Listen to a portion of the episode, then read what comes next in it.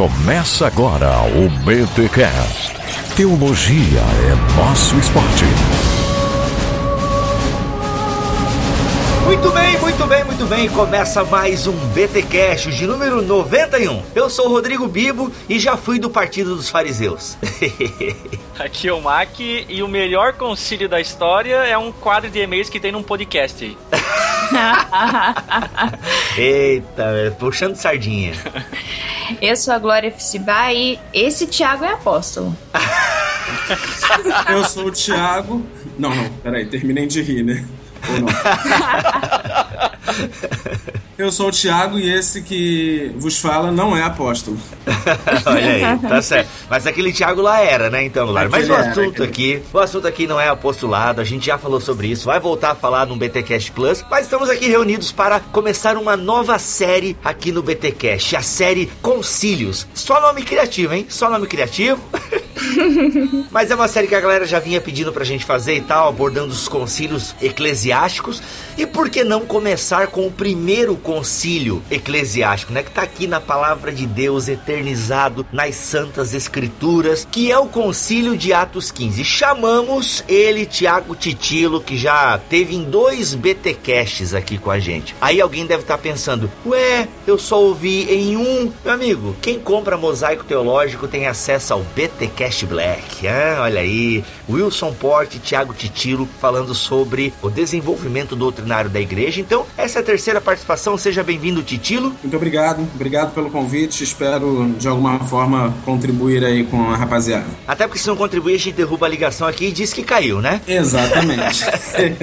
E o Titilo, que é autor do livro A Gênese da Predestinação, que está à venda lá na BT Store. Pô, aí, ó, quem curte esse tema, predestinação, essa coisa toda, o livro do Titilo é uma excelente pesquisa, que foi a sua monografia, é isso, Titilo? sim, sim, foi minha monografia de graduação em teologia. Olha aí, tem um podcast sobre isso e se você quiser aprofundar, tem o livro na BT Store, o link está aqui no post. Sem delongas, vamos aos recadinhos deste BTcast.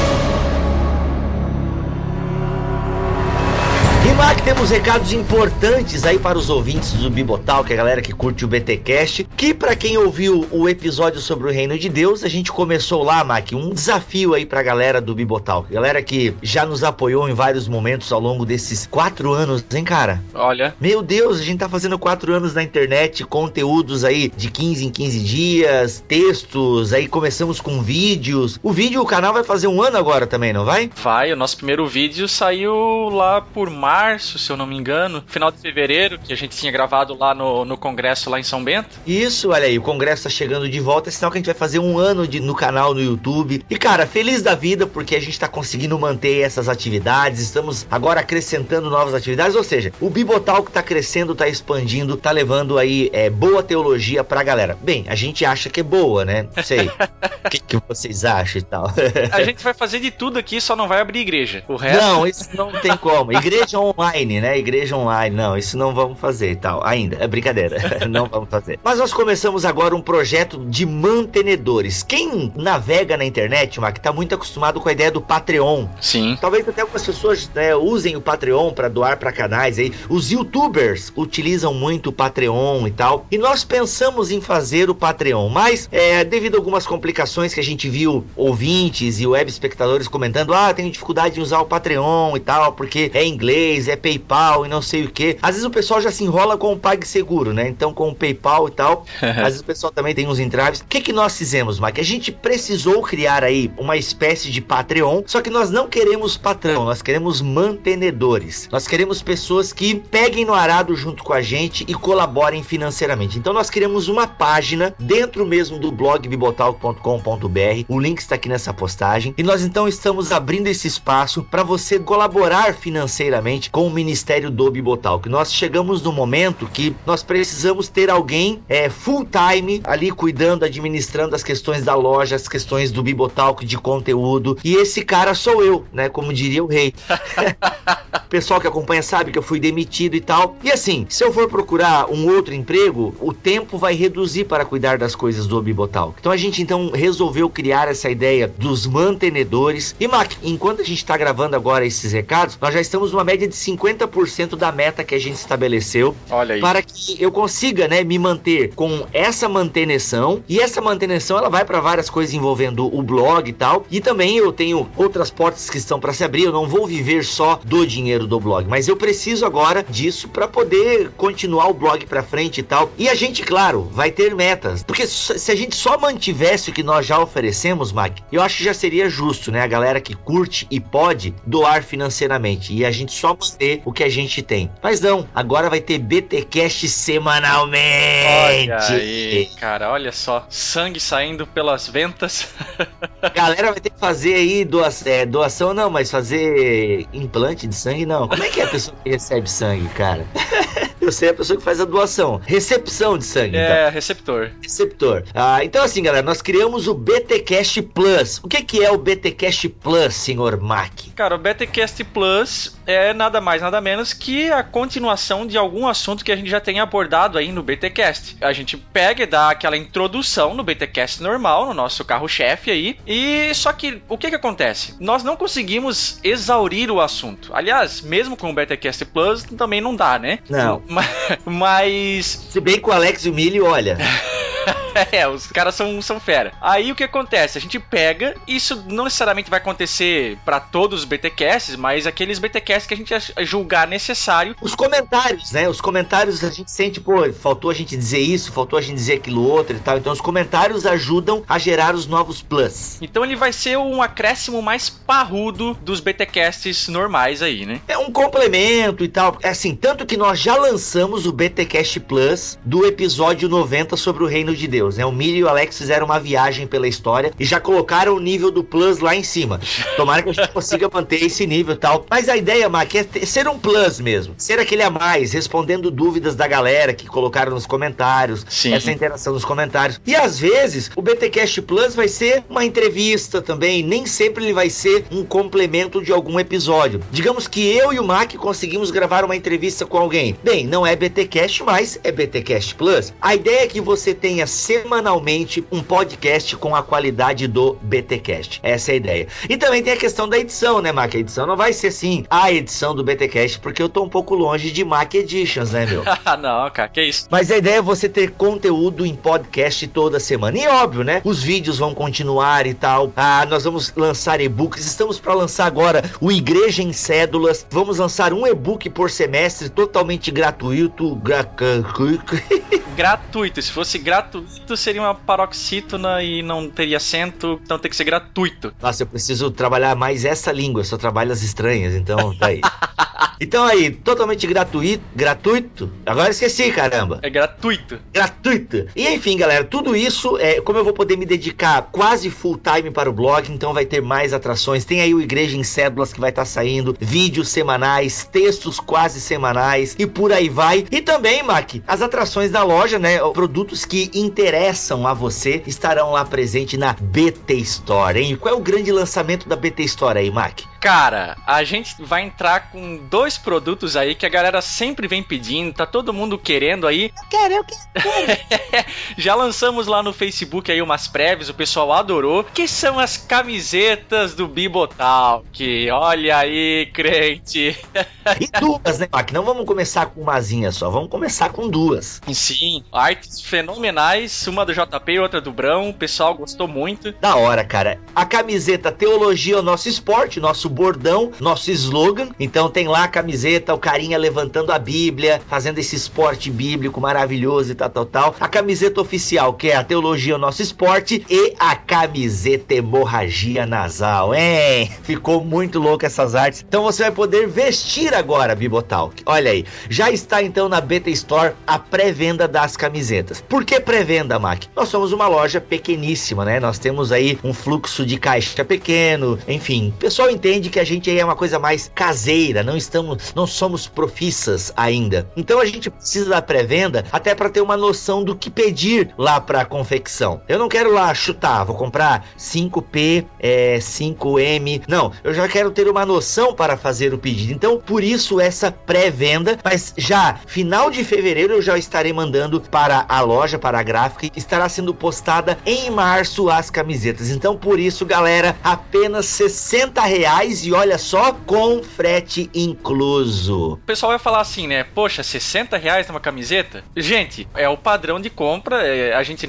realmente não consegue fazer abaixo desse preço, porque senão a gente nem estaria vendendo. Não, tem lugar no Brasil, Mac, que se a gente, a gente é obrigado a mandar via PAC, só pra galera entender. Nós conseguimos fazer um preço legal nos livros, porque o livro entra na categoria registro módico. Então a gente não paga tão caro o, o correio. Demora um pouco mais, mas o livro chega e a gente consegue então fazer um preço bacana. Por exemplo, os livros da BT Store, alguns deles têm o preço que tem na editora, só que já com o frete incluso. Se o cara vai comprar na editora, vai gastar mais 15, 16 pila de frete. Olha só, tipo o livro do Nicodemos. Lá na BT Store, você vai pagar apenas, meu amigo, 50 pila. É, mas na editora, não sei o que. Vai lá, vai comprar na editora pra você ver, ou em outra loja. Cara, é uma fortuna de frete. A não ser que você compre acima de 100 reais e tal. Aqui não, 50 pila com o frete incluso. Mas as camisetas nós somos obrigados a mandar via PAC. Aí, cara, o preço vai lá em cima. Então a gente meio que fez uma média das cidades brasileiras e tal. Então gente, nessa média a gente conseguiu chegar em 60 pila. E para alguns lugares, se a gente mandar, cara, nosso lucro vai ser menos de 5 reais. E aquilo que a gente sempre diz, que a ideia não é ter lucros absurdos, é oferecer uma lojinha onde você possa comprar os livros que a gente cita nos podcasts, bem como também uma camiseta, você que curte nosso trabalho. E claro, comprando na BT Store, você também acaba ajudando a gente. Cara, e além das camisetas, olha só que tipo de obras que nós oferecemos lá na Beta Store. Posso recomendar aqui, já que tá mais ou menos na minha área, o livro Escatologia, A Polêmica em Torno do Milênio, que é do Millard Erickson. Cara, livraço. Uhum. É um livro que abarca aí vários conceitos dentro da teologia, até uma conversa sobre tribulacionismo, milênio. Ele vai falar até sobre Bultmann e Moltmann, escatologia realizada e bababá. Cara, esse livro aqui ele é uma edição nova do antigo livro chamado Opções Contemporâneas na Escatologia, né? É o mesmo livro, só que ele é repaginado, Uhum. uma edição nova. E recomendo muito aí você adquirir esse livro, tá? O conteúdo dele é fantástico e tá aí disponível na Beta Store para você. E é claro, Mac, tem que falar também do Start para o Dia. Nós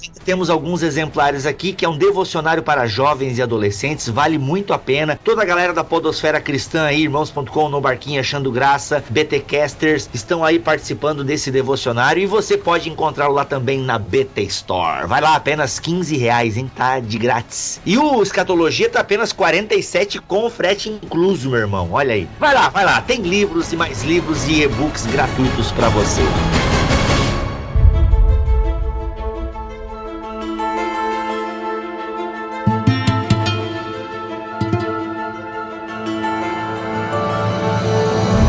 Bem, gente, para começar essa série Concílios, como eu disse na abertura, nós temos que começar pelo Concílio de Atos 15, que é, é, um concílio importantíssimo para a história da igreja. Exagerando aqui, nós só somos crente, meu amigo, por causa de Concílio de Atos 15. Se não houvesse Concílio de Atos 15, o cristianismo ia ser uma separação total. Aquilo que a gente evidenciou na reforma protestante já aconteceria aqui é, nesse período bíblico. Então esse concílio é muito importante para a história da igreja, por isso que nós vamos então começar a falar sobre este concílio a partir de Atos capítulo 15. Mas eu tenho uma pergunta para a mesa que eu acho que é importante nós irmos cercando esse texto, que é a importância da igreja em Jerusalém. É uma igreja que Paulo é, até trata como igreja mãe. Por que essa importância da igreja de Jerusalém? Acho que não dá para ignorar o fato de que a própria cidade de Jerusalém, né, os derredores, é de uma importância histórica desde a época já, né, muito grande, né? Eu acho que não teria como ser diferente nesse sentido. Tudo aconteceu ali, né? A primeira igreja surgiu em Jerusalém, será? Porque quando Jesus fala, né, que o pessoal devia ir para Jerusalém, esperar lá até que do alto fossem revestidos. Eu ia abordar justamente essa, essa questão. O fato de ser a primeira comunidade cristã talvez é, dê a, a, a igreja de Jerusalém, talvez não, certamente da igreja de Jerusalém uma primazia, né? Tipo, a galera, os líderes, todos estavam lá, né? Os, os apóstolos. É, é, é, isso com certeza faz com que a igreja de Jerusalém tenha uma. Eu não vou nem dizer uma autoridade distinta, porque isso pode mexer com a ideia de independência das, das comunidades locais, das outras igrejas, mas pelo menos as pessoas olhassem para a igreja de Jerusalém como um referencial. Até porque o Pedro, é inegável que Pedro tem uma certa notoriedade entre os apóstolos. Ele que se levanta lá no derramamento do Espírito, a gente vai perceber a fala dele no Concílio de Jerusalém. Então é inegável que Pedro tem uma notoriedade e acho acho que os, os apóstolos, antes da perseguição de Atos 8, né, se bem que a gente tá falando de Atos 15, né? Mas talvez a, a, houvesse uma concentração maior de apóstolos em Jerusalém também. Em Gálatas 2, Paulo fala, né, que eles tinham maior influência. É verdade, bem lembrado o texto, Glória. E um fato que eu julgo interessante também, quando você falou da questão de Pedro como uma autoridade é, muito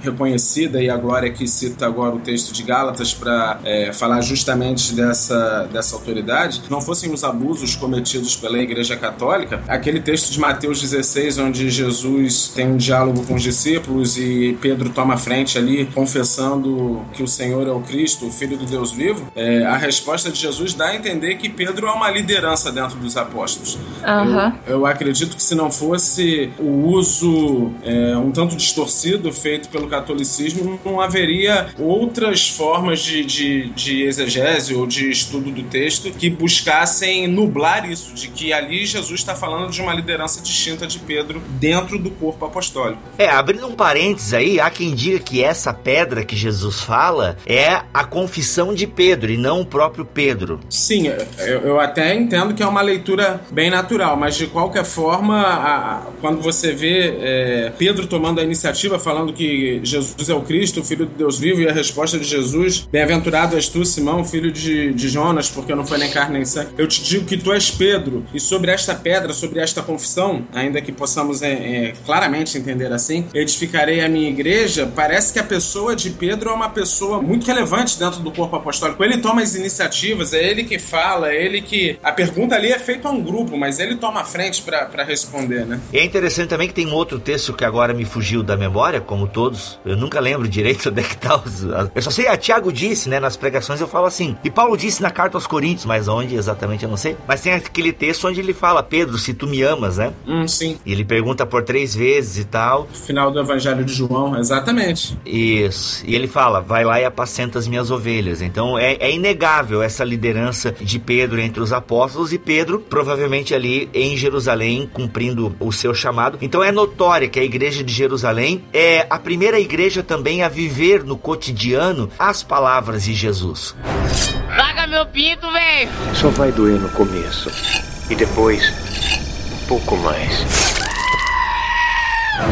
Vocês aqui já leram a, a, o texto do Brothers David Halley, Introdução ao Estudo do Novo Testamento, não? Acho que eu li uma introdução a Lucas uma vez, o comentário de Lucas, mas faz tempo. Eu tenho aqui é, datilografado para ver a, a antiguidade do manuscrito, né? Eu tenho aqui umas palestras que ele proferiu no final da década de 70 no Seminário do Sul. Pô, e eu achei muito engraçado como alguns batistas eram bem, posso dizer assim, bem orgulhosos da, da, da sua denominação, né? Ele fazendo referência esse concílio de Atos 15, ele profere na palestra e depois alguém ouvindo a fita datilografou, né? E ele diz assim: No concílio da primeira igreja batista de Jerusalém, você acredita nisso? Nossa, não. Não. Ei, eu quero scanner, eu quero scanner dessa página aí, porque isso, cara, it's a blasphemy. Concílio da primeira igreja batista de Jerusalém. Cara, isso é pior que pentecostal, cara. Eu achei fantástico. Eu achei que Pedro era o presidente da Ordem dos Pastores Batistas de Jerusalém, então assim. Cara, não, eu falei pior que o pentecostal porque o pentecostal ignora toda a história da igreja e ele diz que o pentecostalismo nasceu em Atos 2, né, cara? É, tem, tem umas coisas assim terríveis. Caraca, mano, isso que eu chamo, né, de. Mas enfim, não é, né? Só para deixar bem claro, não é. Não é. Então nós já falamos que a igreja de Jerusalém era uma igreja que se destacava, até pelo fato de ser a primeira a viver as palavras de Jesus. E só abrindo um parênteses aqui, quando a gente fala igreja de Jerusalém, não imagine lá, né? Igreja de Jerusalém, com uma plaquinha e tal, é, na rua do crucifixo número 7. Não, não era isso. Eram os crentes da cidade de Jerusalém, né? Isso, justamente, que se reuniam em casas e tal. Então eram os crentes da cidade de Jerusalém. Muito bem lembrado, Glória. Então a gente percebe aqui que a igreja de Jerusalém tem uma certa notoriedade, até porque os apóstolos, a maioria deles pelo menos, estava por lá. E quando Paulo, né, tem a sua conversão a caminho de Damasco, ele vai vai, tem ali um ministério em Damasco, vai para as Arábias, mas até depois ele sente uma necessidade de ir à igreja a Jerusalém, né? A sua primeira visita à igreja de Jerusalém. Acho que isso até diz alguma coisa em relação à igreja de Jerusalém. Bem, lá em Gálatas, né, diz que ele foi se avistar com Cefas, né? E que infelizmente ele não pôde ver outros apóstolos senão Tiago, né? Então eu acredito que ele foi realmente por causa da presença apostólica. Uhum. É, tipo, pô, eu, tá acontecendo isso comigo, eu preciso ter uns referenciais e tal, né? E eu acho até, o texto bíblico não deixa isso claro, pelo menos até onde eu li, mas eu acho que tem essa ideia, sabe, da igreja de Jerusalém saber o que está acontecendo. Não que ela quisesse ter esse domínio, mas, gente, ó, o Cristo que vocês pregam aí me, me alcançou, e até porque ele deveria conhecer a igreja de Jerusalém também no tempo que era perseguidor da igreja, tudo e mais, né? É, até especulando aqui, é, imagina, ele passou bastante tempo, desde a sua conversão até aí, de fato, né, pra Jerusalém. Então, imagina que, embora o texto bíblico não deixa, não fala sobre isso, mas é natural que os crentes de Jerusalém ficassem sabendo do ministério de Paulo também, né? Após essa conversão, ó, o cara lá se converteu e tá acontecendo É, isso aquele e que antes tal. perseguia. Tem, aí, né? ele vai vir falar com a gente, não vai, né? Até porque o ministério dele tava sendo muito influente. E aí, claro, depois de um tempo ele vai lá e faz, né? Exatamente. O que eu vou falar agora pode parecer altamente especulativo, mas também a gente tem que entender que quando Paulo se converte, ele tem toda aquela carga judaica que ele faz questão de tornar público a nós hoje, dois mil anos depois, através do registro das suas cartas, e até mesmo Lucas, como historiador, também coloca em Atos essa herança judaica paulina. Mas quando ele se converte a Cristo, parece que ele, ao dizer que não procurou nem carne nem sangue, mas, é, enfim, tá ali na, na- em Damasco, na Arábia, parece que é um momento que ele vai fazer uma organização do seu pensamento, conciliar tudo isso, porque é um choque muito grande. E ali ele, de fato, está organizando sua teologia, talvez, seu pensamento, como encaixar tudo que ele recebeu de herança judaica com a proposta de que o Messias é, é Jesus Cristo. E talvez depois disso, ao procurar os apóstolos, ele vai compartilhar um, um pouco do seu ministério, sim, mas ele também é um momento de aprendizado. Quando ele passa ali 15 dias com Pedro, certamente, embora ele teologicamente já conseguisse ajustar algumas coisas, mas ele talvez gostaria de saber um pouco mais acerca do, do ministério terreno de Jesus, o que ele não teve acesso. E Pedro pôde explicar, pôde falar o que ele fez, aonde ele fez, foi aqui que Jesus fez isso, aqui nós estávamos andando com o mestre quando ele proferiu tais e tais palavras. Eu acho que isso também é importante ser analisado porque foram duas semanas que ele teve com Pedro e certamente essas duas semanas foram semanas de aprendizado, onde o, o grande mestre, o grande rabino Paulo se torna aluno de um pescador. Né? Eita, que bonito. Esse tempo fora ajudou um pouco a arrefecer a pecha que ele tinha de perseguidor, né? Porque Sim. imagina que se ele tivesse ido já de cara pra Jerusalém, talvez as coisas não tivessem saído tão bem, né? É verdade. Até porque as pessoas ainda desconfiavam dele, né? O texto de Atos vai dizer que ele É Atos 9, 26. Isso, exatamente. Obrigado. Quando ele, ele segue para Jerusalém, Quando chegou a Jerusalém, tentou reunir-se aos discípulos, mas todos estavam com medo dele, não acreditando que fosse realmente um discípulo. Exatamente. Então, talvez, se isso fosse três anos antes, aí que não iam acreditar mesmo, né?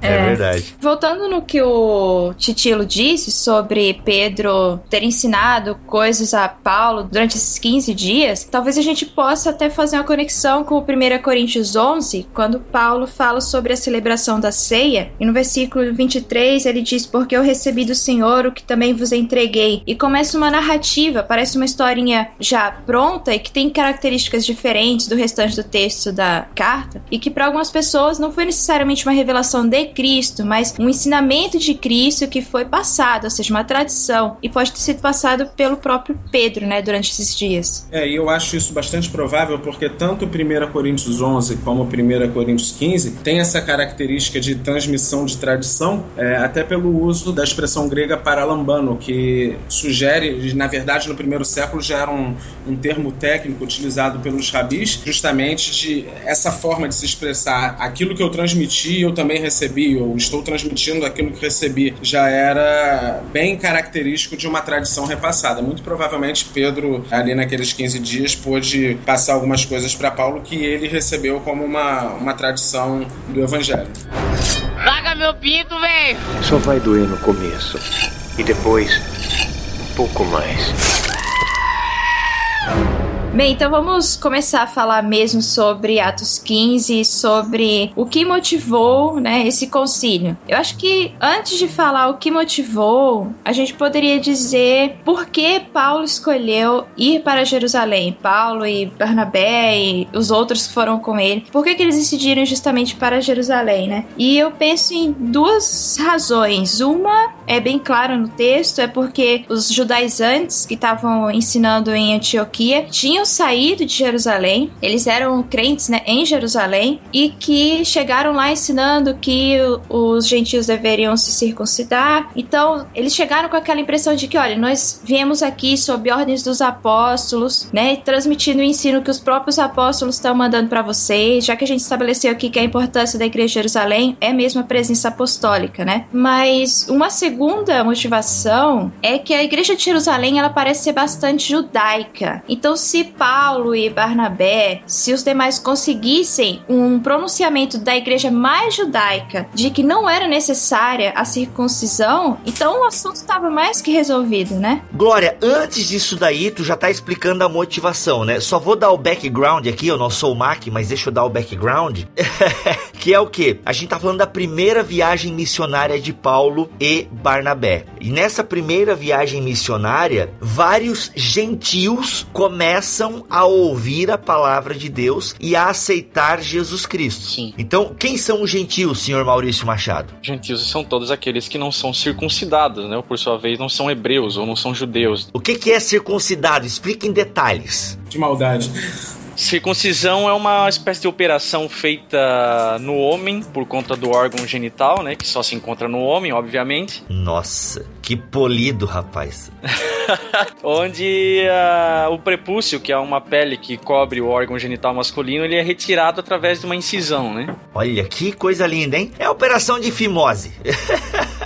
Ai, é, mas é basicamente isso. E isso era sinal da aliança que Deus tinha feito no Antigo Testamento com o povo, né? O povo de Israel. Era uma das características, era o que fazia praticamente, né, Israel, Israel. Então é justamente isso. O Paulo tá lá evangelizando, o Barnabé, a galera se convertendo. Se você pegar a sua Bíblia, o que seria muito interessante, Atos 13, você começa a ver ali uma porção de cidades que Paulo vai evangelizando. Barnabé, Barnabé é boa, né? É, no original é Barnabé, brincadeira. Aí o que acontece? Tem uma galera que são esses judaizantes, essa galera que aceitou Cristo como Messias, até de certa forma entendeu as palavras de Cristo, e aí entra aquilo que a Glória acabou de falar. Eles começam a repregar. Não sei se vocês já passaram por isso, né? Que você vai lá, prega numa igreja, e aí o pastor assume o microfone e começa a pregar em cima da tua mensagem, despregando aquilo que tu falou, né? Isso. Graças a Deus eu nunca passei Não, por eu isso. não, mas o Bibo aqui tá cansado já. Eu aqui é uma coisa mais comum, cara. É vir pregar sobre a graça na Assembleia de Deus, né, amigo? Daí tu fala aquela frase, né, irmão? Você não precisa fazer nada para ser salvo. Aí o pastor pega o microfone e é, meus irmãos, mas se a gente não vigiar, não orar, se a gente não buscar Deus, né, se a gente não se cuidar, a gente não vai pro céu. Pior que nem judeu era, né? Nem judeu era. Aí o que acontece? Vem essa galera, daí entra aquilo que a Glória acabou de falar, que começam a pregar e tal, e parecem que eles têm autoridade, né, naquilo que eles estão falando, da igreja judaizante. E até aquilo que você falou, Glória, da igreja de Jerusalém, ela ter fortes características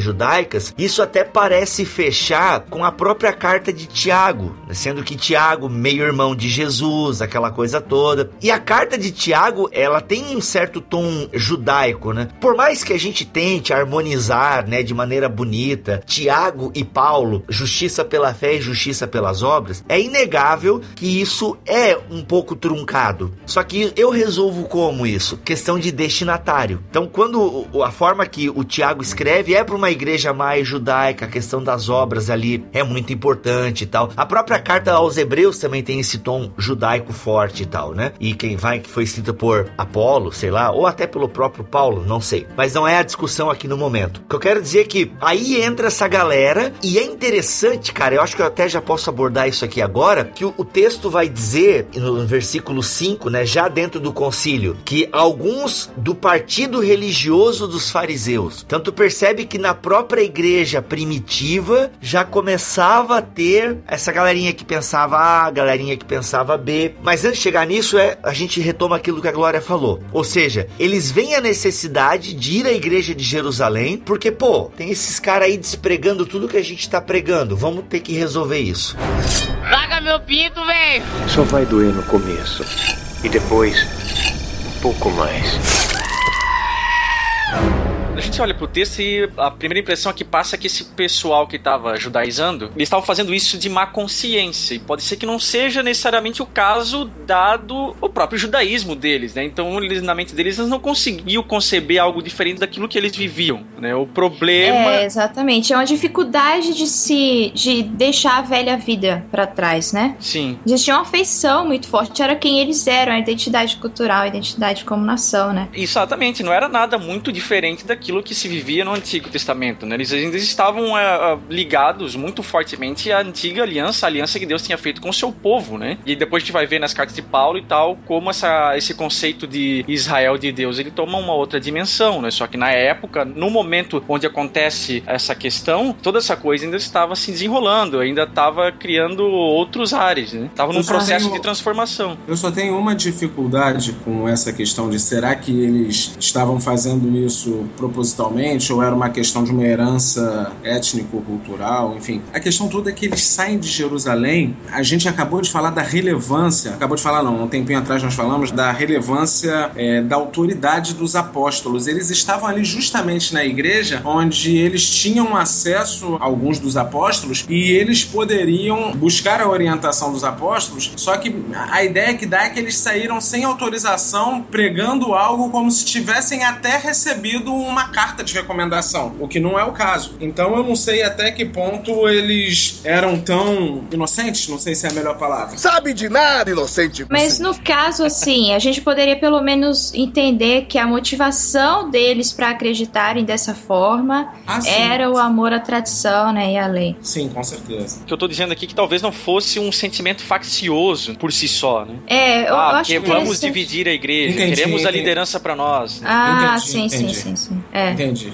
perfeitamente. Eu acho interessante o que o Matthew Henry fala sobre isso. Repete o nome do cara? Control the match by keep playing the left, the right, in the middle. Matthew Henry. Cara, eu sempre chamei o cara de Matthew Henry, entendeu, mano? Matthew, né? né? O, o Mateu Henry aí, como é que é mesmo? Então, Mateu Henry. Obrigado, obrigado. é, ele apresenta uma hipótese, né, de que talvez os judaizantes tinham a seguinte ideia: como eles imaginavam não apenas um Messias diferente, né, porque eles tinham aquela visão de um Messias político, né, e hoje no cristianismo esse Messias meio político é algo um pouco mais catológico, né, uhum. mas esse Messias político, talvez eles tivessem uma, uma, uma ideia errada também sobre o que era o reino desse Messias. Então eles tinham a ideia de que, bem, já que o nosso Messias falhou nessa parte, né? Mas nós temos a promessa, eles imaginavam, né, de que a nação israelita governaria sobre todas as outras, enfim, eles seriam livres do jugo romano. Então, talvez se nós conseguirmos converter esses gentios ao judaísmo, nós nos tornemos tão numerosos que a nação acabe se impondo naturalmente pelo número de pessoas. Então, puxa vida, eu achei essa, essa hipótese muito interessante, porque realmente faz uma ligação com a ideia equivocada que eles tinham, né? E eles viram a oportunidade ali. E é, a gente vê que logo antes dessa passagem, mesmo depois dessa passagem, havia muitos judeus convertendo. Uma coisa que eu acho,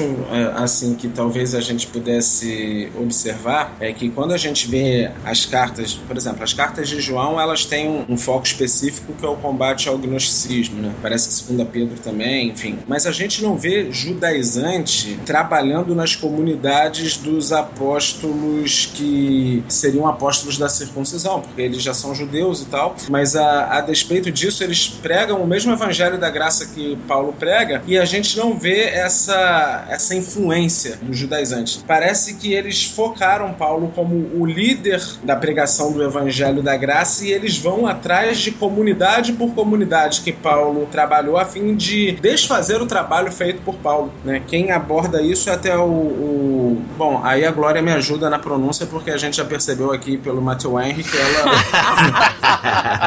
A.T. Robertson, no livro Épocas na Vida de Paulo. É A.T. Robertson. É, tem toda uma maneira de falar, né?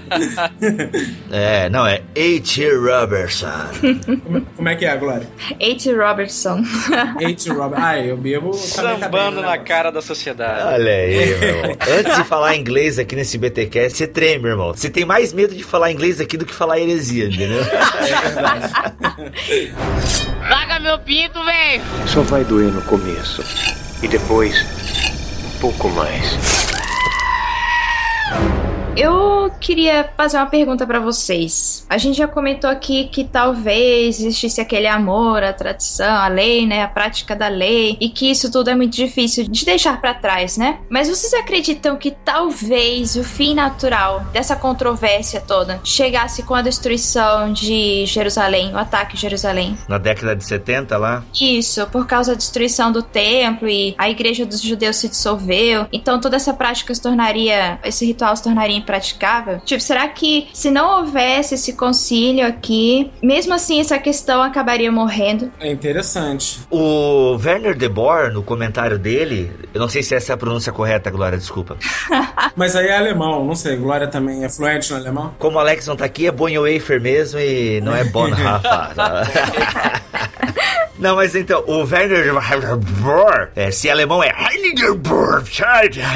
Então, assim, ele levanta essa questão de que talvez, é, com a destruição do templo em Jerusalém, essas leis cerimoniais por si só iriam sucumbir e os próprios judaizantes, que para quem ainda não entendeu quem são os judaizantes, é a galera cristã que insiste em trazer costumes judaicos para a questão da salvação. Ó, não é só aceitar Jesus, você também precisa cortar a ponta do pinto e tal, esse tipo de coisa assim, tá? Então o que acontece? Quem sabe com a destruição do templo, essas coisas fossem amenizar, Glória, como tu mesmo falou. Mas eu acho que isso não ameniza a importância e não diminui a importância do concílio pelo fato de que, meu, a destruição acontece na década de 70. O concílio aconteceu quando? Década de 40, década de 30? É, 40 ou 50, né? 49 ou 52, parece. É a disputa, assim. Pois é. Olha só quantos anos seriam prejudicados, quantas as almas seriam mal orientadas, é, usando bem a linguagem agora pentecostal, almas, né? Quantas seriam mal orientadas devido à falta do concílio? Uhum. Né? O quão partido o cristianismo já estaria faccionado, né? Sim, verdade. É um desincentivo também aos judeus, aos gentios, aliás, né? Teria feito muito mal se o concílio tivesse dado errado, né? Ou seja, se os gentios começassem a ser judaizados, de fato. Porque daí você teria uma grande um movimento uma facção do judaísmo, que não seria propriamente o cristianismo, calcado nas leis e tudo mais, que tem no templo a sua grande figura, e uma vez que é destruído esse templo, você tem até, inclusive historicamente, você tem a diáspora judaica, e imagine se os cristãos estivessem envolvidos nessa, né? Todo mundo teria sido disperso, e o cristianismo, não sendo uma religião verdadeira de fato, também teria sido disperso do mesmo jeito, né? Então, nesse sentido, o concílio poupou, pelo menos os gentios disso, né? Desse fato histórico que foi a destruição do templo, que afetou somente os judeus, né? Né? É, só reforçando o que eu falei, complementando, isso não diminui a importância do concílio nesses anos. Mas se não tivesse tido o concílio, com certeza na década de 70, os judaizantes eles perderiam mais da metade do seu discurso e tal. Ou não, né, cara? Pô, agora eu tô pensando bem aqui, ou não. Porque, Rodrigo, tem aquela seita ebionita, eu não sei se há alguma relação, mas ela é uma, é uma seita judaico-cristã. Ela sobreviveu ou surgiu depois, ou existe uma alguma ligação que eu não conheça é entre os ebionitas e os judaizantes, né? Aham, e mesmo hoje, né? Boa parte dos judeus messiânicos, eles Sim. pregam que antes de se tornar cristão, você deve se tornar judeu. Eu achei interessante a fala da Glória, porque eu me lembrei daquele versículo que está na carta de Hebreus, no último versículo do capítulo 8, verso 13, diz o seguinte: Quando ele diz nova, torna antiquada a primeira aliança, né? Ora, aquilo que se torna antiquado e envelhecido está prestes a desaparecer. Se a gente tomar a carta de Hebreus, pelo menos como eu entendo ela anterior à queda de Jerusalém, pelo menos alguns anos antes, já havia aqui um anúncio profético de que todo o sistema da velha aliança ia desmoronar junto com a queda de Jerusalém. E através do concílio, ou através da queda de Jerusalém, inevitavelmente Deus cumpriria o seu plano de estender o evangelho, ele não ser monopólio dos judeus, né? Até isso reforça o que dá a entender, pelo menos, da decisão dos apóstolos no concílio, é que é o seguinte: a gente não está impedindo de quem já é judeu de praticar aquilo que veio como herança, né? Agora, que isso não se faça no sentido de que isso possa conseguir, ó, ou seja, mérito para a salvação. Isso. Né? Até quem... porque no, no primeiro versículo do capítulo diz: se não vos circuncidar, é tipo, a menos que vocês façam Sim. isso, vocês não podem ser salvos. Inclusive, o próprio Paulo ele circuncidou Timóteo, não é isso? Isso, logo depois, né, no capítulo seguinte. É, o Timóteo ele era, né, teve uma criação grega, mas tinha. Mãe, ah, mãe judaica. Ah, é, a mãe era judaica. É. Timóteo era judeu, porque na verdade o referencial para uma pessoa ser judia é a linhagem materna, não é isso? Hoje, né? Eu não sei naquela época, eu acho que naquela época era o pai. Ah, é? É, porque hoje, como já se perdeu muito, então a certeza que eles têm é pela mulher, né? Uhum. É, afinal ela pariu, né?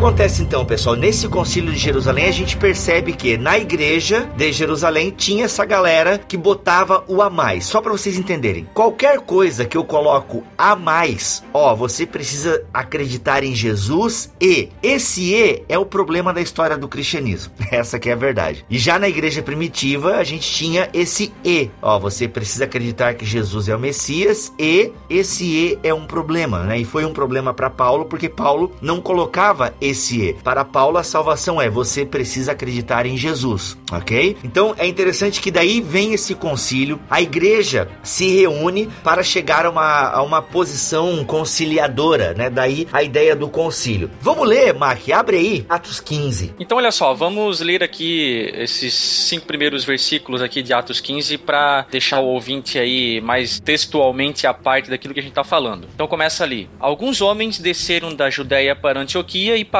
a ensinar aos irmãos: Se vocês não forem circuncidados conforme o costume ensinado por Moisés, não poderão ser salvos. Isso levou a Paulo e Barnabé a uma grande contenda e discussão com eles. Assim, Paulo e Barnabé foram designados, junto com outros, para irem a Jerusalém tratar dessa questão com os apóstolos e com os presbíteros. A igreja os enviou e, ao passarem pela Fenícia e por Samaria, contaram como os gentios tinham se convertido. Essas notícias alegravam muito a todos os irmãos. Chegando a Jerusalém, foram bem recebidos pela igreja, pelos apóstolos e pelos presbíteros, a quem relataram tudo o que Deus tinha feito por meio deles. Então se levantaram alguns do partido religioso dos fariseus que haviam crido e disseram: É necessário circuncidá-los e exigir deles que obedeçam à lei de Moisés. Olha, aí. Olha aí. Olha o problema aí, ó. É, mas olha só que interessante, cara. Primeiro ponto que eu queria levantar aqui é a liberdade que esses opositores, que na verdade nós estamos colocando aqui como opositores, né? Até então, no momento do concílio, estamos aqui para debater ideias, né? Não tem vilão aqui nessa história por enquanto. Talvez nem tenha tido. Pelágio Feelings. Ó, a Glória vai querer fazer um BTQ sobre Pelágio porque ela disse que a gente é injustiça demais do cara aí, mas tudo bem, isso é outro papo. Ah, olha só, essa essa galera se levanta e ela tem liberdade para falar. Assim como Paulo teve liberdade para falar, todos no concílio tiveram vez e voz. E olha só para vocês perceberem, hoje em dia a gente olha esse discurso aqui, essa fala, a gente olha o versículo 5 e na hora já aponta o dedão, né? Herege, tal, porque tu não é reformado, então tu é babaca. Mas o que é que tem de babaca nisso? Olha só, na hora. Essa discussão sempre aparece. É, o que acontece, cara? Mas é interessante que no versículo 6, os apóstolos e presbíteros se reuniram para considerar essa questão. Exatamente. Pois é. Então tu não percebe que não é assim, não, pessoal. Que merda é essa que estão falando aí? Isso é uma besteira tão grande que, meu, ô, pessoal, ô, diácono, tira essa galerinha aqui, pelo amor de Deus, né? Manda eles pro outro lugar. Não, cara. Manda pra salinha de Amansalô.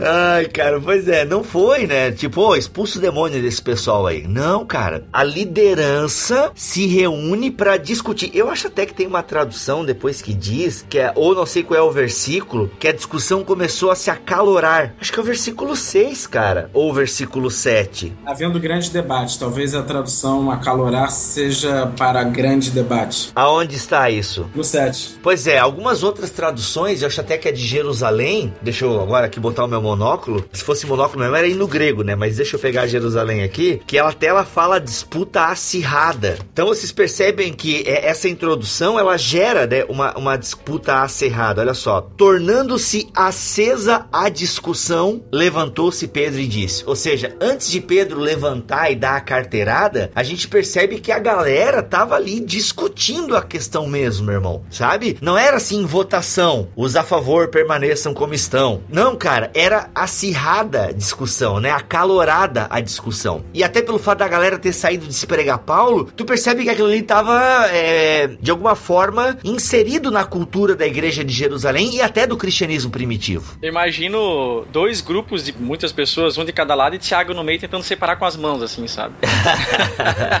oh. Cara, não, eu não sei, eu não sei. O Dan Brown podia dar uma ajuda aí pra nós para dizer como é que foi.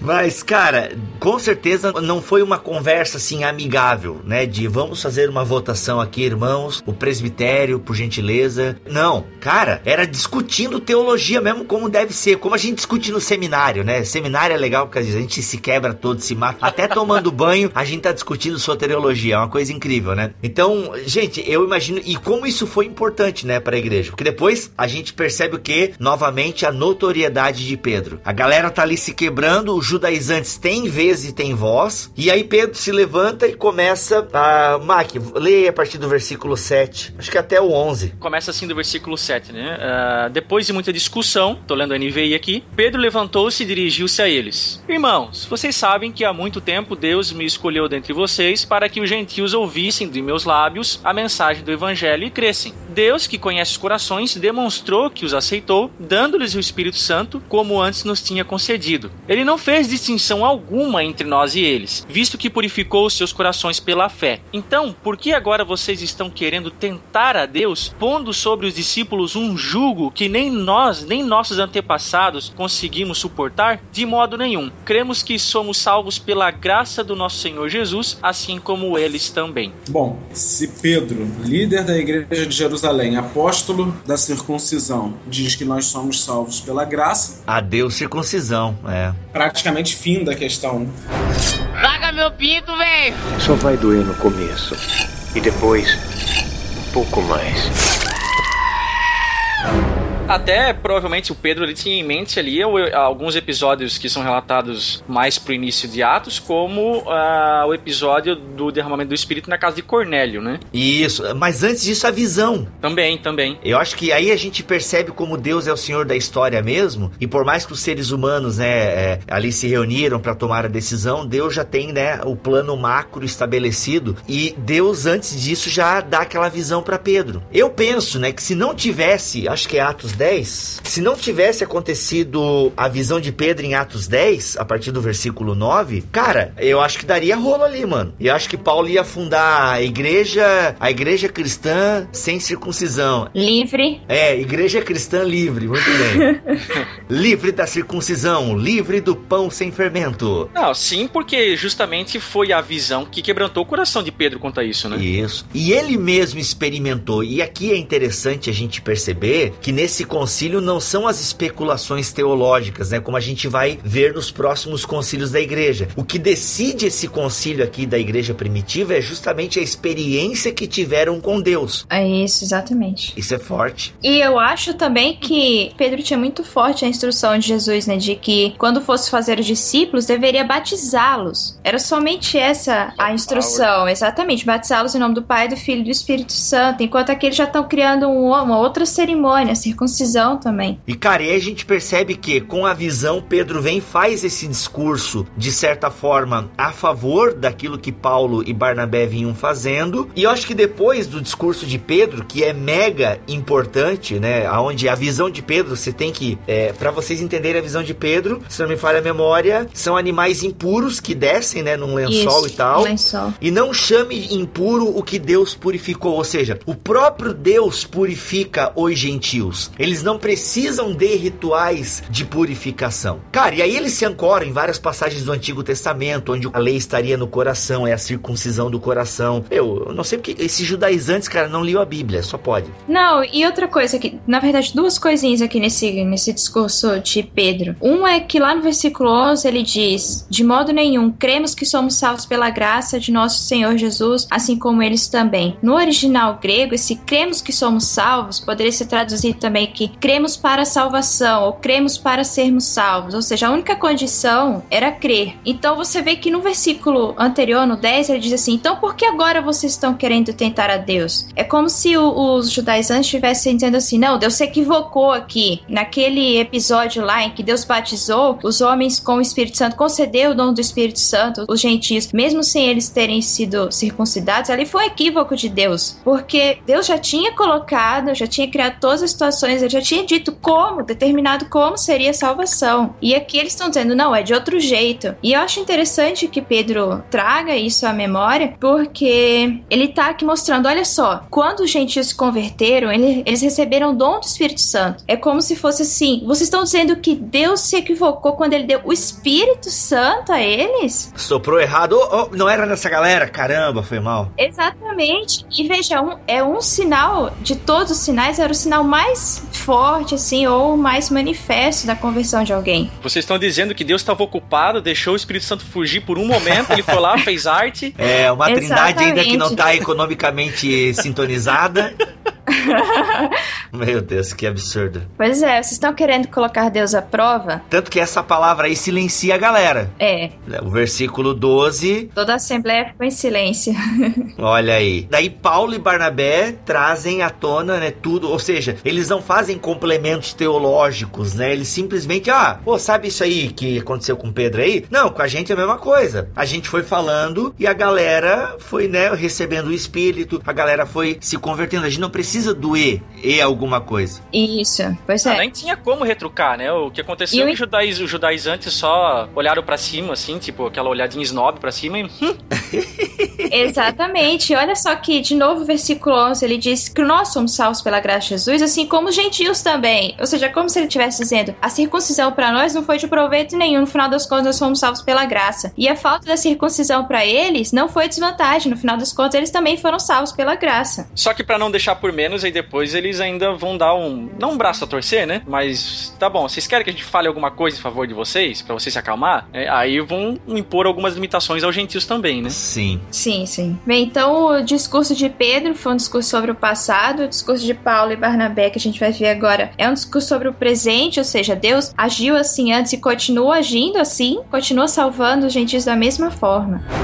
Larga meu pinto, velho! Só vai doer no começo. E depois, pouco mais. Aí continua aqui, né? O texto diz: Quando terminaram de falar, Tiago tomou a palavra e disse: Irmãos, ouçam-me. Simão nos expôs como Deus no princípio, voltou-se para os gentios a fim de reunir dentre as nações um povo para o seu nome. ênfase no povo para o seu nome aqui, que é bem interessante também. Concordam com isso as palavras dos profetas, conforme está escrito. Depois disso, voltarei e reconstruirei a tenda caída de Davi. Reedificarei as suas ruínas e a restaurarei para que o restante dos homens busque o Senhor e todos os gentios sobre os quais tem sido invocado o meu nome, diz o Senhor que fez essas coisas, conhecidas desde os tempos antigos. Portanto, julgo que não devemos pôr dificuldades aos gentios que estão se convertendo a Deus. Ao contrário, devemos escrever a eles, dizendo-lhes que se abstenham de comida contaminada pelos ídolos, da imoralidade sexual, da carne de animais estrangulados e do sangue. Pois, desde os tempos antigos, Moisés é pregado em todas as cidades, sendo lido nas sinagogas todos os sábados. Aqui, só para dizer um pouquinho a respeito daquele termo que Tiago fala ali, a fim de reunir entre as nações um povo para o seu nome. Essa terminologia no Antigo Testamento é usada para quem? Para o povo de Israel. E agora Tiago confirma isso, essa nova hipótese de que esse povo para o seu nome agora estão incluídos os gentios, ele faz isso comprovando através da profecia, né? Para vocês verem como essa situação era cara para Paulo, né? Porque ela criava uma divisão mesmo entre judeus e gentios, sendo que com Cristo o muro de divisão né, tinha sido derrubado. E na verdade, quando a gente observa essa preocupação que havia em Paulo e Barnabé com a, a possibilidade de que essa contenda específica gerasse uma divisão na igreja, a gente vê nas cartas de Paulo que ele se preocupa bastante com a questão da unidade da igreja. Não que ele não reconhecesse a diversidade de dons ou a diversidade até mesmo de culto, de liturgia de, de cada comunidade específica, mas ele era muito preocupado com essa questão da unidade, de ter pelo menos aquele centro norteador. E a, a questão da, trazida pelos judeus que saíram a despregar Paulo, né, é, a desconstruir o evangelho pregado por Paulo, era uma questão que colocaria em xeque essa unidade no corpo de Cristo. E é só para deixar claro aqui que no versículo 21, que desde os tempos antigos Moisés é pregado em todas as cidades, aqui Moisés a gente pode colocar como sinônimo de lei. Pregar Moisés significa pregar a lei, porque a lei foi revelada ao povo de Israel através de Moisés, né? E o que é pregado nas sinagogas é a questão da lei. E aqui eu quero já puxar aquilo que o Mac disse antes da gente iniciar essa discussão e antes da leitura desse trecho, que é justamente as questões que o Tiago coloca para os gentios. Ok, eles não precisam fazer isso, mas também existem algumas coisas que seria bom eles preservarem. E aí surge a carta do concílio aos cristãos gentios. Olha só que carta bacana, né? E essa carta era meio que um corrimão daquilo que Paulo e todos os demais missionários deveriam se apoiar na pregação da sua mensagem. É, não vamos ler o texto inteiro, então, Mac, lê para nós aí o versículo do 23 a o 29. Bom, a carta diz o seguinte, então: Com eles enviaram a seguinte carta: Os irmãos apóstolos e presbíteros aos cristãos gentios que estão em Antioquia, na Síria e na Cilícia. Saudações. Soubemos que alguns saíram do nosso meio sem nossa autorização e os perturbaram, transtornando a mente de vocês com o que disseram. Assim concordamos todos em escolher alguns homens e enviá-los a vocês com nossos amados irmãos Paulo e Barnabé, homens que têm arriscado a vida pelo nome do nosso Senhor Jesus Cristo. Portanto, estamos enviando Judas e Silas para confirmar confirmarem verbalmente o que estamos escrevendo. Pareceu bem ao Espírito Santo e a nós não impor a vocês nada além das seguintes exigências necessárias: que se abstenham de comida sacrificada aos ídolos, do sangue, da carne de animais estrangulados e da imoralidade sexual. Vocês farão bem em evitar essas coisas. Que tudo lhes vá bem. Cara, e aí? Queira ou não, existe um E aí, certo? Não, mas aí, aí eu, entendo o seguinte, né? Essas recomendações aos gentios, para os judeus não fazia sentido. Não é que não fazia sentido, mas para eles era é, ponto comum entre eles, esse tipo de prática. Agora, isso era muito comum vindo do paganismo, né? Todas essas recomendações feitas nas cartas aqui eram coisas próprias de religiões ou de crenças ou de sistemas que estavam inseridos em, em sistemas pagãos. Então era natural, pelo menos ao meu ver, que os apóstolos fizessem esse tipo de recomendação. Caso contrário, uh, poderia haver também um problema na igreja composta por gentios, né? Larga meu pinto, velho! Só vai doer no começo. E depois, um pouco mais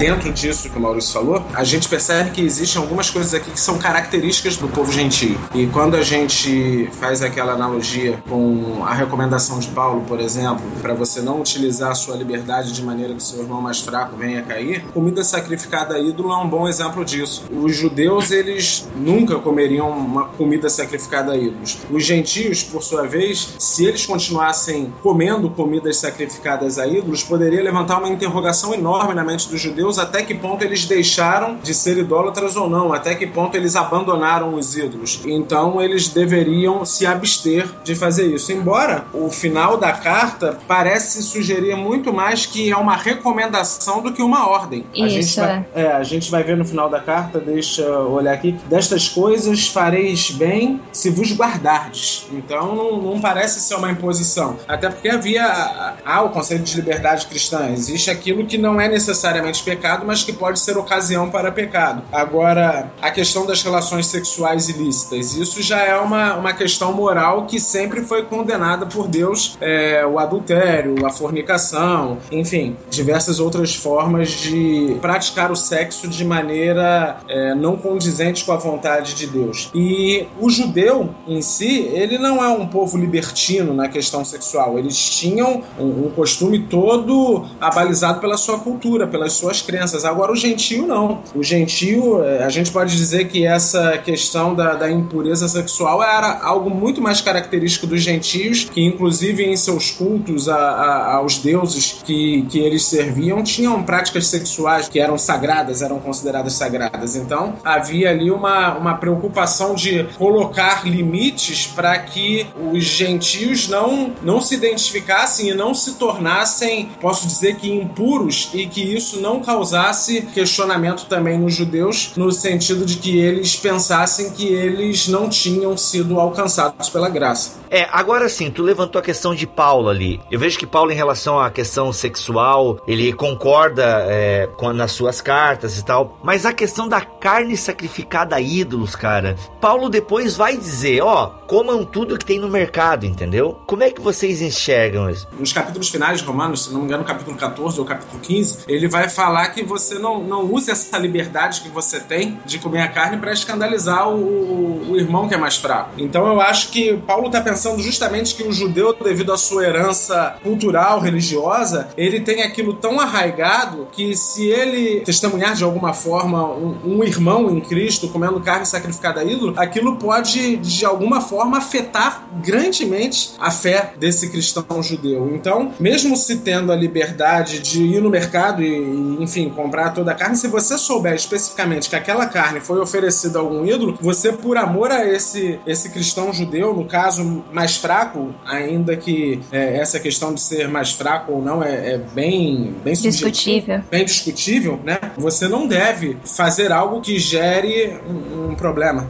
Né? Uhum. E também a questão de que essas questões impediriam a comunhão com esses irmãos judeus. Isso, justamente. É verdade. Tanto que Fala. ele diz assim, as seguintes exigências necessárias. Então eu acho que necessário no sentido de que necessária a comunhão. Até porque quando ele escreve isso, né, tinha judaizante olhando por cima do ombro. E depois nas outras cartas ele dá uma afrouxada, né? É, é interessante que depois do, do parecer de Tiago, da decisão de Tiago, não existe ninguém reclamando, né, da decisão Parece que todo mundo meio que ficou satisfeito, né? Ah, os próprios gentios, né? Depois o texto vai falar que quando eles recebem o texto, eles se alegram. É, o 31. Os irmãos leram e se alegraram com sua animadora mensagem. Eles não acharam um peso também se abster dessas coisas. Exatamente. Os dois lados abriam mão de coisas, né? O lado judaizante abria mão da imposição da lei, da imposição da circuncisão, enquanto que os, os gentios é, abriam mão de parte da sua liberdade, né? A fim de manter a comunhão, né? Porque não se trata assim de uniformidade, né? Se fosse uniformidade, aí sim você garante a uniformidade através da lei. Mas a união não. A união você só garante através do amor. É uma questão de prioridade. O que, que é Exatamente. prioridade aqui? É a, é a nossa comunhão. Então, para que a gente não quebre a comunhão, nós não vamos comer e nos tornar impuros à vista do outro.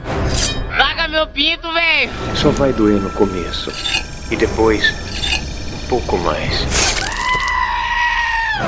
É, interessante aqui também é que a carta ela trabalha com tópicos ou com afirmações concisas, né, diretas. Né? Depois, nas suas cartas, Paulo vai trabalhar um pouco melhor alguns desses tópicos, até dando a possibilidade para os cristãos gentios, por exemplo, de falar: ó, dá para comer carne sacrificada a ídolo? Dá, mas depende. Aí ele começa a trabalhar essa questão e fala: ó, dá para ser assim, não dá para ser desse jeito. E ele consegue abrir um pouco mais e abordar os prós e contras, né? É, pode, mas não convém, né? É. E eu acho interessante também que quando a gente vai ler a, as cartas de Paulo, a gente percebe que parece que a, a decisão desse concílio é uma força motriz para a pregação de Paulo. Mesmo na leitura de Gálatas, e eu sei que existem bastantes divergências relacionadas à, à carta de Gálatas, quando foi escrita, se foi antes do concílio, se foi depois e tal, mas é, minha visão particular é que ela foi escrita após o concílio e isso talvez dê a força que Paulo precisa para ser tão enérgico quanto aos judaizantes que não se se submeteram, que não aceitaram a decisão do concílio. Se houve um concílio para discutir uma questão e a questão foi resolvida, foi inclusive enviada carta para uma igreja gentia, a fim de que ficassem a par das decisões do concílio. E eles ainda insistem em trabalhar contra o evangelho pregado por Paulo, que não é outro evangelho senão o evangelho conforme entendido por Pedro e pelo concílio todo. Aí isso dá força para Paulo combater energicamente. Aí o tom muda. O tom já não é mais um tom ameno, é um tom de enfrentamento. Olha aqui essa carta, irmão, já esfrega na cara, assim. é, mas o interessante é que ele não cita a carta em Gálatas 2. Esse é o problema todo. Quando a gente tenta fazer a ligação entre os dois, tentar fazer a harmonização entre os dois textos, Atos 15 e Gálatas 2, é justamente a falta da menção. E aí a gente fica, será que já era conhecido? Por que, que ele não disse pra pre, pa, para Pedro? Olha, vamos cortar isso daí. é que é difícil falar mesmo, tudo é. que falou junto, assim. Pra Pedro. Pra Pedro, é. pra Pedro, é. Por que, que ele não disse para Pedro? Você não lembra? Você esteve lá, você defendeu justamente o contrário, aqui você está fazendo outra coisa, ficou decidido dessa forma. Então, bem, uma explicação é que talvez Paulo tivesse usado a explicação teológica mais doutrinária, porque essa sim vale para todos os cristãos, né? E não necessariamente uma decisão de um concílio regional, né? Como se a igreja de Jerusalém, o que ela falasse, tivesse falado. Não, é o evangelho que fala e tá falado. Então talvez por isso ele não usou isso contra Pedro, porque ele não estava ali só falando com Pedro, ele estava falando diante de uma multidão, diante de, de várias pessoas, né? Foi publicamente que ele expôs Pedro. E também, se, se analisar o contexto da carta, os judaizantes questionavam o apostolado de Paulo. Isso é um fato. Parece que logo, logo no começo da carta ele faz questão de demonstrar que o apostolado dele não é um apostolado que precisa ser autenticado por qualquer outro apóstolo. Ele recebeu diretamente de Deus e ele está tentando demonstrar a sua independência em relação aos apóstolos. E se ele está tentando demonstrar a sua independência em relação aos apóstolos e quer afirmar uma doutrina que ele tem pregado, recorrer à decisão apostólica não, não fortalece a sua ideia de demonstrar a sua independência em relação aos apóstolos. Esse, esse pode ser um dos motivos também. É, mas aí alguém poderia responder assim: é, então por que, que ainda existe essa questão se a decisão do concílio já era tão conhecida? Cara, é. Mas enfim, são, né? O texto não vai falar sobre tudo. Tanto que, por exemplo, aqui em Atos 15 mesmo diz que os judaizantes levantaram debate e tal, e, e essa. toda essa. as falas deles não aparecem, né? Então não necessariamente em Gálatas também vai aparecer todos esses detalhes. O fato é que a decisão do concílio foi importante, foi uma mola propulsora, é, mais uma, né, pro avanço ministerial de Paulo, só que não resolveu todas as questões, né? A gente percebe que esse grupo aí, ele permanece vivo dentro da igreja, tanto que Paulo, né, como o Titilo falou, vai enfrentar novamente esse grupo, mas o fato é que a igreja tocou na questão, discutiu a questão e pelo menos colocou uma posição oficial ali. Obviamente que não resolveu o problema, e aí é o dilema que a gente vive até hoje, que por mais que existam concílios que ajudem a nortear a igreja, sempre tem gente que vai pensar diferente e vai defender o seu ponto de vista. Sempre tem gente que vai colocar esse Jesus e alguma coisa. Então a gente tem que ficar ligado aí. Mas é legal ver que já na, na gênese do cristianismo e da, eh, da eclesiologia cristã, nós já temos a igreja lidando com problemas doutrinários, a igreja tendo que resolver esses problemas de maneira harmoniosa e meio que definindo as suas balizas, definindo as suas crenças, né? Isso que eu acho interessante. E é o que Paulo vai fazer depois em suas cartas e tal. Eu acho isso muito legal. Bem, para terminar, eu vou tentar dar uma palavra que substitui o milho, né, e dar uma palavra um pouco mais num tom mais pastoral e chamar atenção para a forma como a igreja de Jerusalém lidou com essa questão, né? Paulo e Barnabé chegaram lá com a questão e por causa do que eles tinham contado se criou um grande debate. No entanto, eles foram sábios, né? Os apóstolos se reuniram com os presbíteros, com os anciãos. Eles não tomaram a decisão sozinhos, eles reuniram os líderes todos da igreja, abriram espaço para que os dois lados falassem com liberdade, ou seja, foi algo feito de maneira justa, né, imparcial. E a decisão foi muito conciliatória, né? Olha, vamos abrir mãos de uma coisa aqui vocês e os outros abrir mãos de outra coisa aqui, tudo em prol da comunhão, mas sem comprometer a doutrina. Acho que isso ensina muito para nós, igreja, de que quando tivermos problema, os problemas têm de ser levados a sério. Apesar de, olha, a gente vê pela decisão que eles já criam que a salvação era somente pela fé. No entanto, eles levaram a sério a questão e discutiram e ouviram o outro lado. Então, que a gente não como foi dito no início, ah, deixa pra lá, né? Mas que a gente leve a sério as questões e discuta abertamente para que toda a igreja sinta que aquela questão foi resolvida, realmente, sinta satisfeito e dali em diante nós movemos em cima daquela decisão e não precisamos passar por aquilo de novo.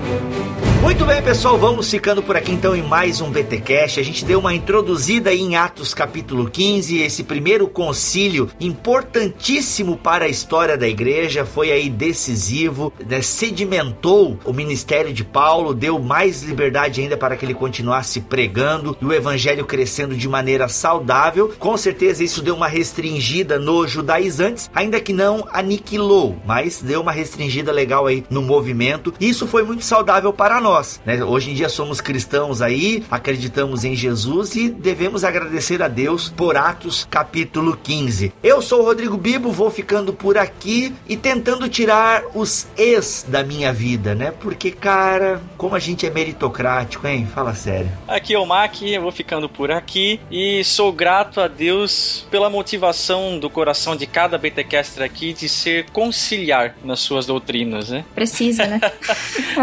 eu sou a Glória glória e eu fui salva pela graça mediante a fé. E? Sem E. Eu sou o Thiago e que Deus possa abençoar cada um dos ouvintes desse BTcast através daquilo que foi discutido aqui. Que a graça do Senhor seja sobre todos nós. Amém. Amém. Amém.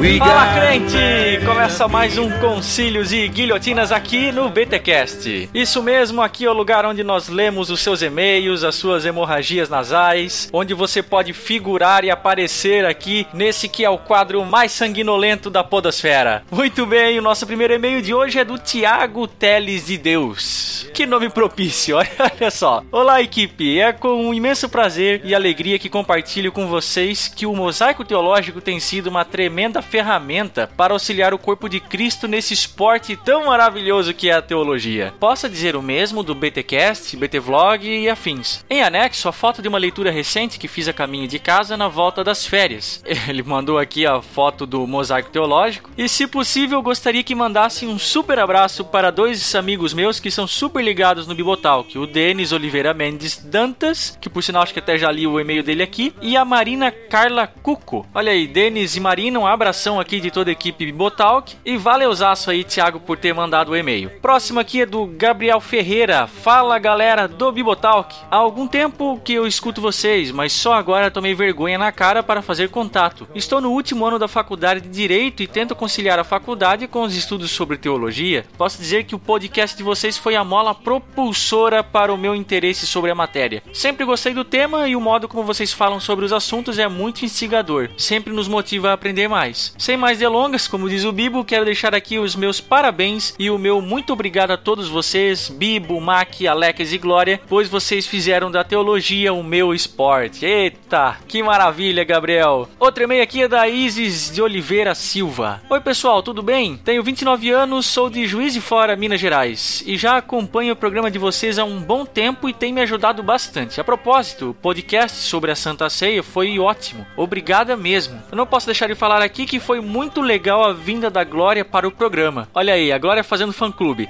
Gostaria de saber se vocês têm algum material de estudo sobre Apocalipse para indicar. Seria para estudo bíblico, de preferência na vertente não amilianista. Nada contra, pessoal, mas é que congregam em uma igreja que não segue essa linha, então dá para entender, né? Desde já, obrigada pela atenção. Abração e fiquem na paz. Então, Isis, lá no primeiro bloco dos recadinhos, a gente indicou um livro bem legal. Aliás, o Miller Erickson, que é o autor do livro que a gente indicou, ele é pré-milenista, então você faz muito bem adquirir essa obra para você saber mais aí sobre escatologia. E o nosso último e-mail aqui é do Vitor José Evangelista Simões. Olha aí, só nome com temática bíblica bíblica hoje? Graça e paz, brothers! Estou aqui para agradecer pela vida de vocês, pois ao escutar as séries de escatologia e as tábuas da lei, senti um renovo para a caminhada cristã. Me estimulou bastante a pensar a fé e me firmar mais na palavra. Um grande abraço e que venha muitas hemorragias nasais. Valeu, Vitor. Galera, esses são os nossos e-mails que recebemos aqui diariamente. Temos o maior prazer de lê-los aqui no Concílios e Guilhotinas. Continue interagindo conosco, mandando para nós os seus efeitos BTcast, seja de forma escrita, seja em áudio. Aliás, você sabe que nós temos a opção de gravar o efeito BTcast lá no nosso site, o www.bibotalk.com.br. No canto inferior direito tem um botãozinho escrito gravar efeito BTcast. Ao clicar ali, você deixa registrado tudo aquilo que você quer falar, tudo aquilo que você tem aí nesse seu coraçãozinho e ao final ele vai ficar gravado lá no nosso servidor e em tempo a gente coloca o seu áudio aqui no efeito BTcast. Lembrando que tem que ser algo em torno de um minuto, numa qualidade razoável, beleza? Ou você também pode mandar o seu efeito BTcast gravando de outra forma e mandando por e-mail, ok? Além disso, você pode mandar críticas, sugestões, pedidos de aconselhamento, enfim, tudo isso você pode fazer mandando um e-mail para podcast@bibotalk.com. E crente, não esquece, estamos nas redes sociais. A gente tem até Instagram aí, eu nem tinha até esquecido já, mas temos aí um perfil do Instagram, www.instagram.com/bibotalk. Também temos as nossas atrações em vídeo, o BT Vlog e o BT Papo. Você pode acessar o www.youtube.com/bibotalkvlog. Lá você tem acesso ao nosso canal. Curta os nossos vídeos, dê joinha, compartilhe nas outras redes sociais aí, Twitter e Facebook interaja conosco nos comentários. É muito importante para nós que você passe todo esse material para frente, crente. Olha aí, até rimou.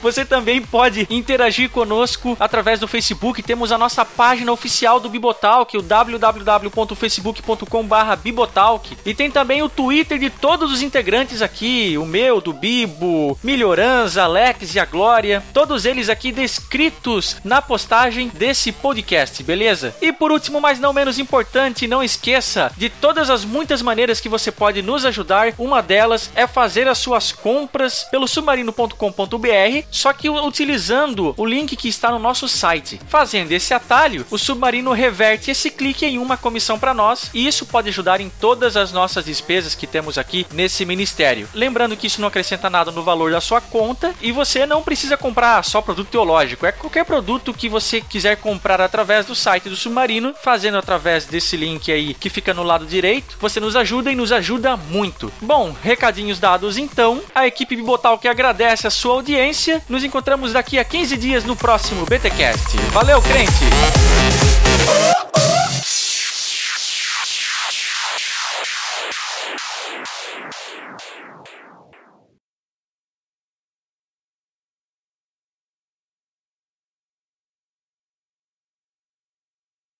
Eu só acho que faltou a gente ter discutido se era um concílio mesmo, tipo, se a decisão deles valia sobre todos. Ou se Pô, era Glória, agora que tu vai falar Agora- isso, tu tá de sacanagem. É por isso que mulher não pode cuidar de igreja mesmo. Aí, ó. Por isso, a, a casa tá caindo depois que. Ó, gente, eu só acho que faltou Não, aquele sabe negócio por quê? lá. Porque eu fiquei me perguntando se era, se a gente poderia chamar realmente de concílio. Ô, Titilo, o teu ventilador ele tá em giratório ou não? Ele tá giratório. Tá, eu acho que tem algum momento que ele passa perto do notebook ou não? Tem. É, pois é, tenta Tá bom, evitar eu, isso. eu, eu vou, eu vou. Não, não, não precisa Eu vou me desligar essa- derreter na sua presença, ó Deus, e. Não, não. Não, não. Só põe ele virado pra parede então, Titilo. Beleza, peraí. Tá? Pra ele não, porque dá pra sentir quando ele chega no microfone do notebook. Eu Titilo, acho- você pode falar, tá? Você não precisa. É, é só ficar no mute quando não estiver falando, mas quando quiser interpelar, tira do mute aí e segue em frente, tá bom, Eu pensei que eu tinha que ficar no mute até o final. Tiago, você dá uma benção aí pra nós. Uma palavra de benção, tipo, sei lá, pode ser um Senhor te abençoe, te guarde e preserve o seu prepúcio, ou alguma coisa assim.